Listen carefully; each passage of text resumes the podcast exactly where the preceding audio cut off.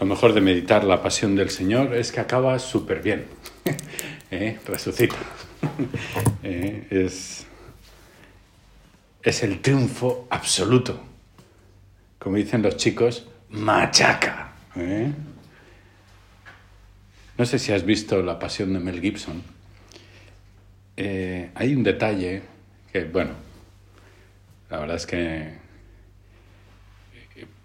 en fin, es lo que a mí se me ha ocurrido. O sea, lo, he comentado con alguien, no he, no he, leído ninguna exégesis sobre la película, ¿no? Pero, pero es el, el final, ¿eh? el final de, del todo, ¿eh? cuando cae esa lágrima ¿eh? desde el cielo, que es la lágrima de Dios. Y en ese momento ocurre otra cosa, y es que el demonio, Satanás, que ha estado todo el rato por ahí, fisgoneando, moviendo, que se veía que era el dueño de la situación, disfrutando con el padecimiento de ese. Y en el momento en el que cae esa lágrima, entonces hay un gesto de Satanás, de terror, de pánico, de desastre, de crisis, ¿no? Y es, es el momento en el que él se da cuenta de que ha contribuido, sin saberlo, a su derrota más absoluta. Él posiblemente, pues ahí ya caben las interpretaciones, pues pensaría que sería pues un profeta más al que eliminar. Muchas veces había conseguido ese triunfo con sus mismos judíos, ¿no? que mataban a sus profetas, prostituían a sus reyes, el mal que se extiende.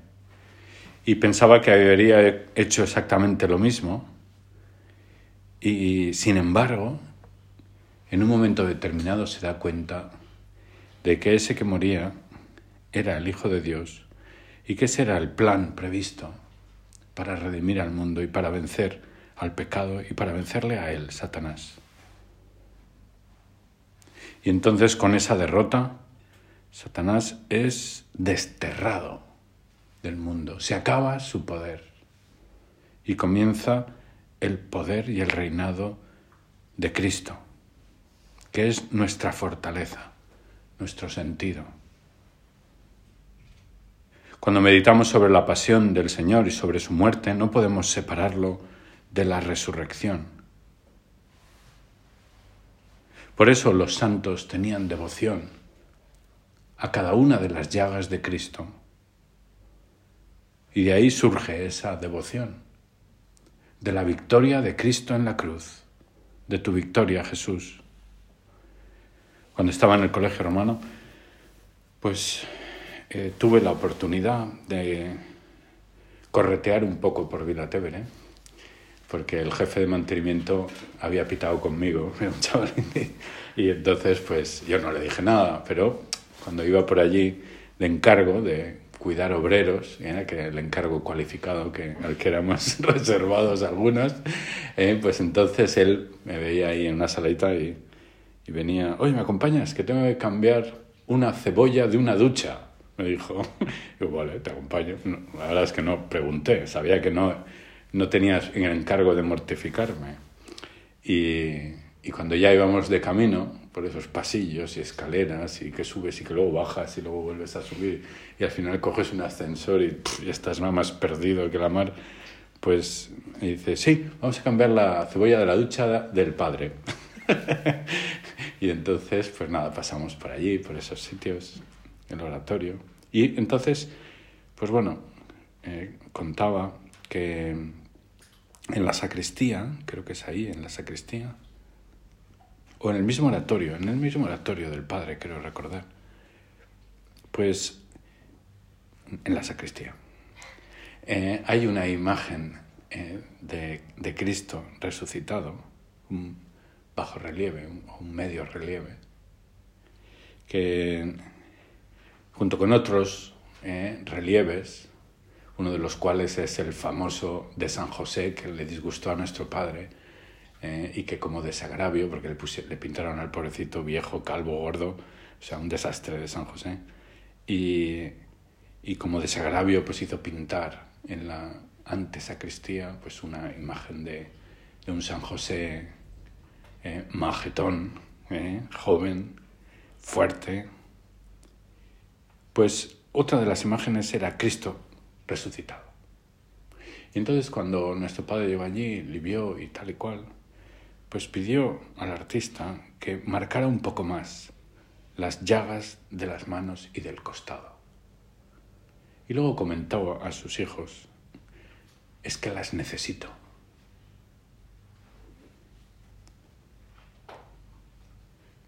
Porque ver a Cristo vivo con las llagas marcadas es el signo material de su victoria, de su triunfo.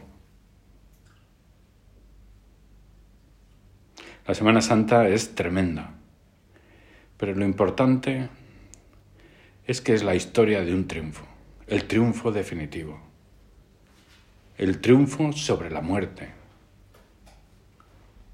No porque ya a partir de ahora ya no muramos, seguimos muriendo, sino porque la muerte tiene un sentido, es la muerte más bien al pecado, es que vamos a resucitar a la vida eterna con la gracia de Dios porque ya hemos encontrado a alguien que ha satisfecho por nuestros pecados. O mejor dicho, alguien al que unir la satisfacción de nuestros pecados, la nuestra personal, para que adquiera esa satisfacción un valor infinito y meritorio. podemos satisfacer personalmente ahora con nuestras pequeñas cosas, con las cosas de cada día. Y podemos hacer un sacrificio verdaderamente redentor por nosotros y por todos los hombres, porque hemos sido unidos a ese sacerdocio de Cristo. Y Cristo ha vencido. Quizás últimamente en la historia mundial vemos demasiados signos de los tiempos. ¿Eh? Hay muchos que están convencidos de que el fin del mundo se acerca. Y es verdad, se acerca, porque no se va a separar, ¿no? Digo yo, que no sabemos es cuándo, ¿eh? pero ¿eh? Yo a alguno le digo, sí, y tú lo verás. Le digo, y se queda así asustado. Y digo, sí, claro, el día que te vas a morir, que lo verás. Ese día para ti es el fin del mundo. ¿A que sí? Y se queda así pensando y dice, es verdad. pues ya está. ¿eh? Tu fin del mundo lo verás. Estarás ahí, en primera fila. ¿eh? Pero bueno, con tanto mareo, ¿no? Que si la familia, que si los gay, que si el, la guerra, Putin. O sea, madre de Dios. ¿eh? futuro incierto, ¿verdad?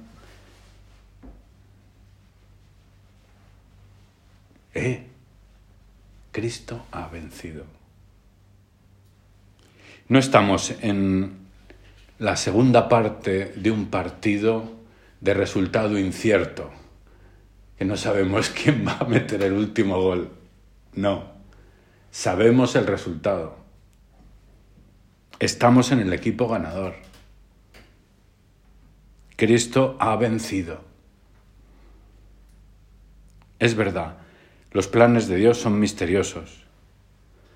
Todavía puede que nos llevemos algún sustillo que otro.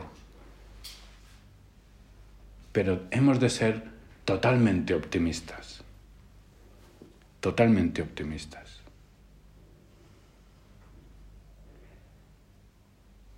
Sé que para algunos pues el, famoso decreto de la reforma de la curia ha despertado algunas susceptibilidades, ¿no? De ¡buah! ¿eh? Y, algunos comentarios, ¿no? He oído es, pues, sobre el Papa, que si nos quería el Papa, que si no nos quería, que si antes, no, que ahora algo sí, quizá líos. Allí hablamos, cuando estuve, estaba en Roma, hablábamos sobre esto, precisamente esto, eh, sobre este tema. Esa concepción de la figura de las prelaturas personales de las que no se sabe nada, porque no existe ninguna más que nosotros, y que es una prelatura personal muy específica y muy concreta, porque podrían ser prelaturas personales cosas bastante diferentes de las que somos nosotros. Y se hablaba de esas dos corrientes que había, una, que es la nuestra, que considera la prelatura como el conjunto de laicos y sacerdotes, con un prelado a la cabeza,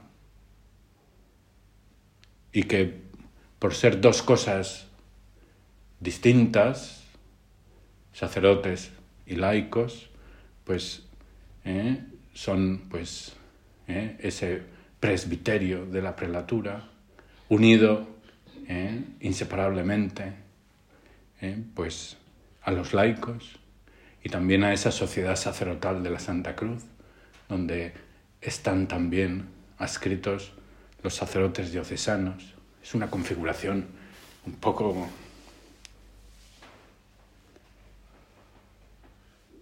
barroca no. Vamos, que no es sencillo, que no es, mira, pan y agua, ¿no? Eh, o sea, hay que, hay que conjugar varias cosas, ¿no? Y, y, entonces había algunos muy expertos y muy influyentes en la curia sobre temas de canónicos que eran más estrictos y decían si es una prelatura, eso son solo sacerdotes prelado, sacerdotes, adscritos a esa prelatura. Para estos los laicos forman parte de algo anexo, por tanto no sustancial, no esencial. Bueno, que me enrollo. El caso es que, pues nada, nos han cambiado de cajón. ¿eh? y ya está. O sea, pero eso no quiere decir que se haya encargado nada. ¿eh? O sea, como antes, nuestro padre cuando se aprobó la figura eh, de los institutos seculares y estábamos en el cajón de los religiosos, él durante un tiempo eh, vio que aunque el cajón era equivocado, pero la figura era buena, eh, secular, instituto secular, ¿no? no era... luego, pues porque se adscribieron ahí otros que eran totalmente religiosos y que no, no vivían en el mundo y que hacían votos y ya se estropeó. ¿Eh? Entonces ahora pues, tampoco se sabe, o sea, no, no, hay, no hay que tampoco alarmarse excesivamente. ¿Hay que encomendarlo? Sí, pero no, no... ¡Eh! Hemos vencido, ¿no? Hemos vencido. Me acuerdo me contaron una vez, igual ya lo he contado aquí, pero me gustó, un sacerdote que estaba ahí en Austria era, era el, creo que el sacerdote, el director espiritual de la región de Austria, y catalán, y, llevaba allí toda su vida. Y entonces contaba que en las convivencias que le tocaba hacer de San Rafael, ya iba teniendo una edad y entonces acababa bastante agotado. Entonces, pues muchas veces, pues el día de la vigilia pascual, pues terminas a las mil, luego fiesta, luego no sé qué. Entonces a la mañana siguiente se levantó con un tablón, eh, dolor de cabeza, hecho polvo, tal. Entonces estaba por allí y de repente aparece un chavalín y se va donde él y gritándole le dice, pero hombre, alégrese, Cristo ha resucitado, Cristo ha resucitado. Pero vamos, o sea.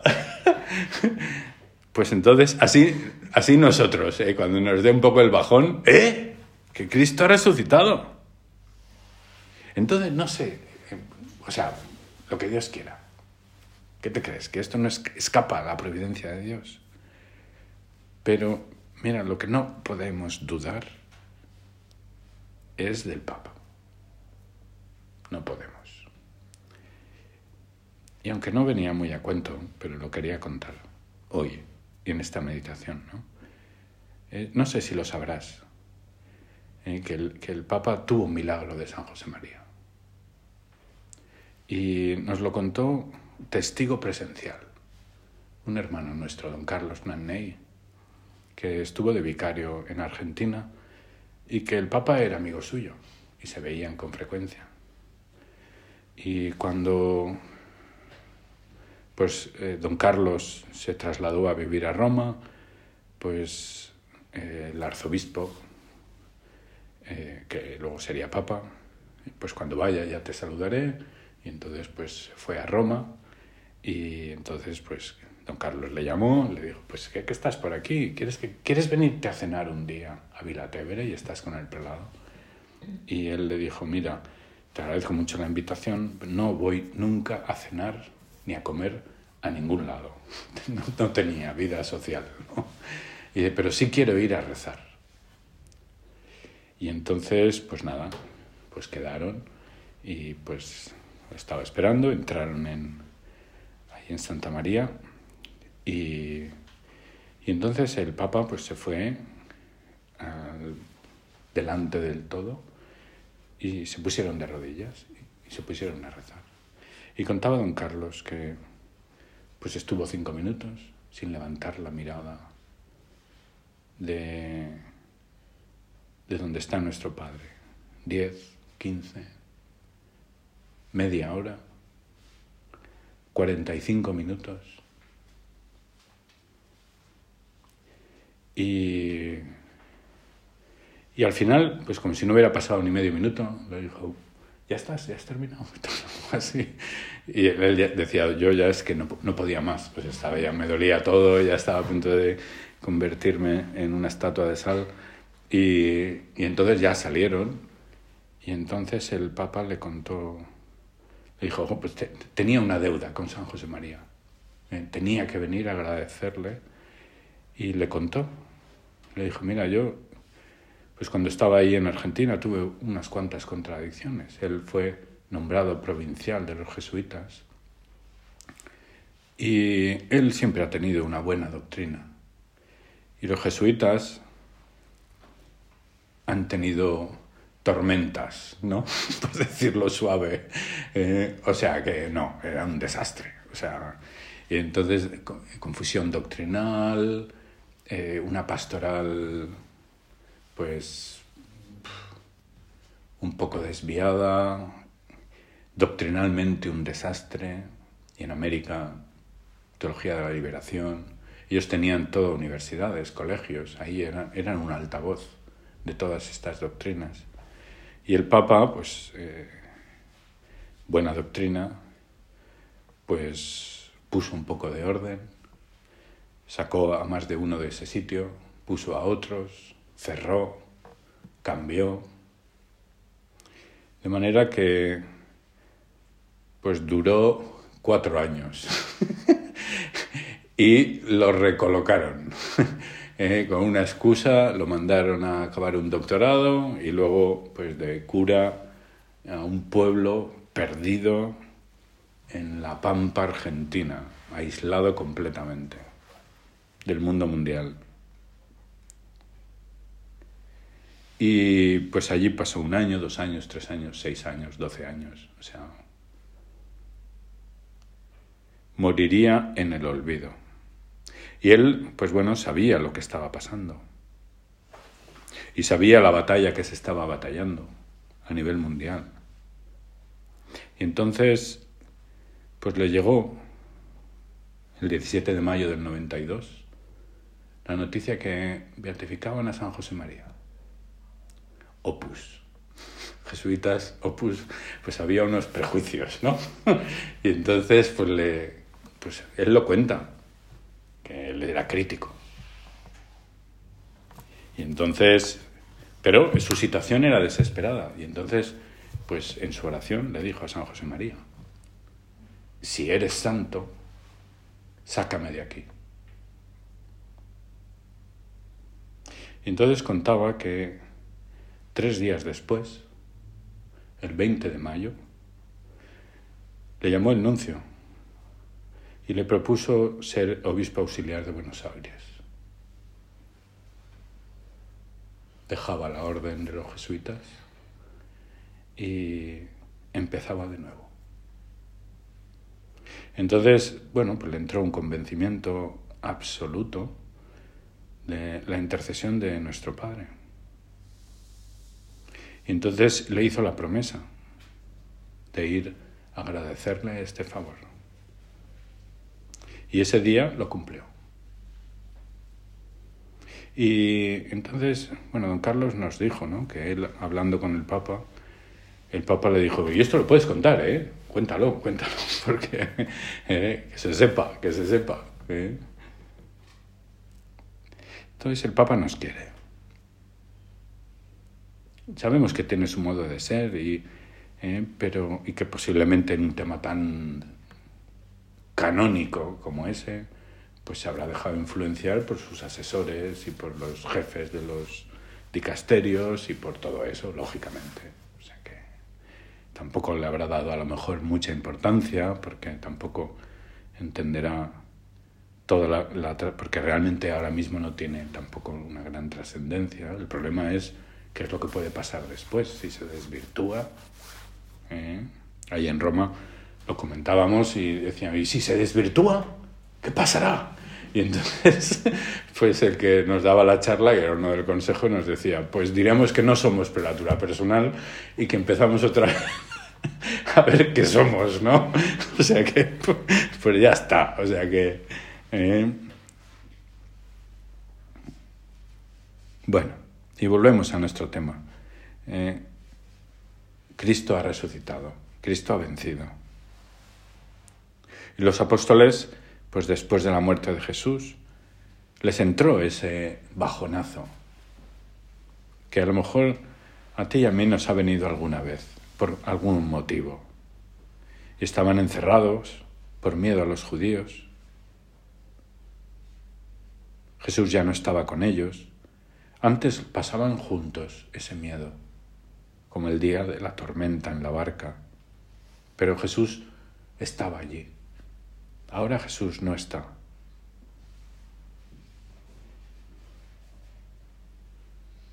Y se acordaban de sus palabras, no os dejaré huérfanos, volveré a vosotros. Incluso vinieron esa mañana, ¿no? Del domingo, las santas mujeres contando historias de que habían ido a embalsamar y que no estaba. No las creyeron. Algunos de los discípulos habían salido ya de la ciudad y se volvían a sus pueblos. Esa mañana posiblemente cada uno estaría escondido en su cueva y seguramente sería la Virgen María la que fue sugiriendo, vete a buscarle a Andrés, vete a buscarle a Santiago. Y fue reuniéndoles a todos. Cumpliendo su encargo de cuidar de sus hijos. Ella ya se había visto con Jesús. Empezaba a hacer de madre de todos. Y entrando entonces, Jesús, donde estaban ellos, encerrados, con las puertas cerradas, a pesar de todo, entra y les dice, paz a vosotros. Y lo repite dos veces. Paz a vosotros. El Papa Benedicto comenta este hecho. Dice, bueno, ese saludo, paz a vosotros, es un saludo, ¿no? Es como, hola, ¿eh? No tiene sentido que lo repitas, salvo que no sea solamente un saludo, sino que sea precisamente lo que viene a traerles, la paz. Es ese cambio radical que produce el saludo pascual, el que Cristo haya resucitado. Superan así todo miedo.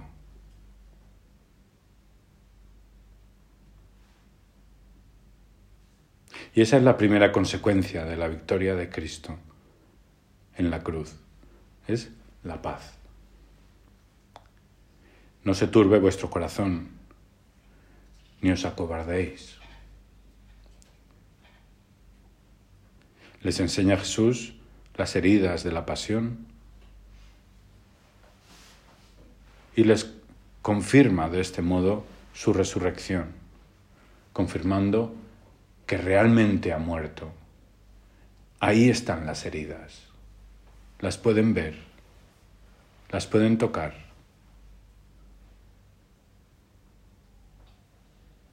Y por fin entienden los discípulos que la muerte y la resurrección tienen un efecto salvador. Y pasan de esa tristeza que les había dejado aplatanados a la alegría absoluta, a la alegría plena. Y Jesús les dice otra vez, la paz a vosotros. Inmediatamente el Evangelio nos dice que, después de quitarles el miedo, el susto, ¿eh? incluso hay uno de los Evangelios aparece, pues tenéis algo que comer y tal, para acabar de, quitar las dudas, ¿no? Pero los fantasmas no comían, ¿eh? no sé si habrían visto muchos fantasmas en su vida, pero estaba la creencia que los fantasmas no comen, entonces pues Jesús ¿eh? comió un poco de pez y ya se quedaron tranquilos. ¿eh? Y enseguida que les ha quitado el miedo, les da la misión. Como el Padre me ha enviado, así también os envío yo. Jesús ha vuelto para enviarnos para darnos la misión. Él ya ha cumplido con su parte, ahora nos toca a nosotros. Nosotros vemos que es una misión desproporcionada a nuestras fuerzas. Es una misión divina. Pero no estamos solos nos transmite su mismo espíritu. A partir de ahora lo hacemos juntos, estamos con Él. Es el espíritu de Cristo resucitado. Luego vendrá como viento impetuoso, como lenguas de fuego. Pero en el momento de la aparición de Cristo resucitado, viene como un suave soplo sobre los apóstoles. Es por fin el comienzo del camino del pueblo elegido en la nueva alianza. El nuevo pueblo de Dios, que es el pueblo que ha creído en Jesucristo. No podemos separar tampoco la resurrección de Cristo de la venida del Espíritu Santo. ¿Cómo vamos a superar todas nuestras dificultades? Hemos de sentir entrar a Jesús resucitado en nuestras casas, en nosotros, el día de la resurrección, dándonos su espíritu, fortaleciéndonos. Quizás tenemos alguna puerta cerrada, atrancada desde dentro, que impide que creemos que impide su entrada. El Papa Benedicto habla de que quizás podemos llevar encima algún tipo de piedra sepulcral ¿eh? ¿eh? que, nos, que nos bloquea y que hemos de quitar y que podemos quitar nosotros. Eso que no va, divisiones, enemistades, rencores, envidias, desconfianzas, indiferencias. Eso Jesús sí lo puedo quitar yo. Pero luego entra, entra tú en mi alma y dame toda tu fuerza divina para la misión que tenemos juntos, que es la redención del mundo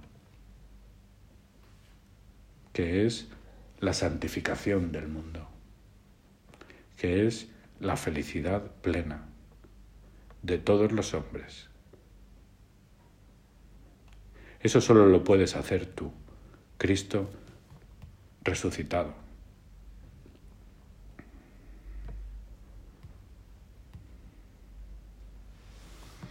Pues con ilusión esperamos la resurrección de Cristo ese domingo, dentro de una semana y un poco más. Y esperamos esa resurrección junto a María. Posiblemente eso no, sale en ningún lado, pero es tan evidente, ¿verdad? Que la Virgen María animaría a todas las mujeres que estaban con ella que se fueran al sepulcro. Eh, no, no me encuentro bien, estoy delicada, me da mucha tristeza, pondría cualquier... Sí, sí, es verdad, quédate, quédate. ¿Me quedo contigo? No, no, no, que te hace mucha ilusión. ¿Eh? Para quedarse sola y poder recibir a su hijo, al amor de sus amores. Vamos a intentar vivir así también nosotros la resurrección y, le pedimos a, a la Virgen que, que nos ayude a que tenga el mismo efecto en nuestra alma que tuvo en ella.